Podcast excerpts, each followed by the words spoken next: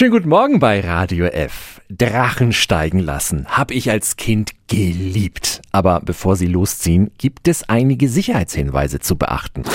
Radio F. Jetzt Tipps für ganz Franken.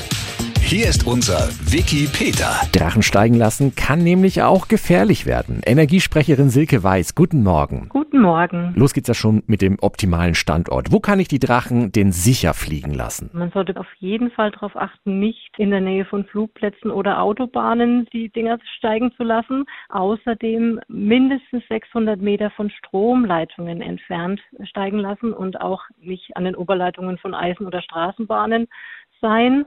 Das ist so das Wichtigste, was man einhalten sollte vom Abstand her. Die Drachenschnur, die darf übrigens höchstens 100 Meter lang sein und sie darf nicht elektrisch leitend sein, also zum Beispiel metallverstärkt. Und wenn jetzt doch mal das No-Go passiert und sich der Drache in einer Stromleitung verfängt, was dann? Dann am besten sofort die Schnur loslassen und unseren Störungsdienst anrufen.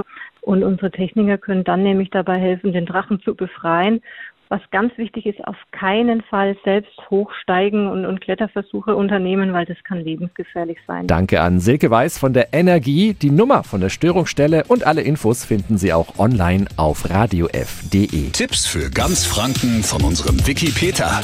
Täglich neu im Guten Morgen Franken um 10 nach 9. Radio F. F.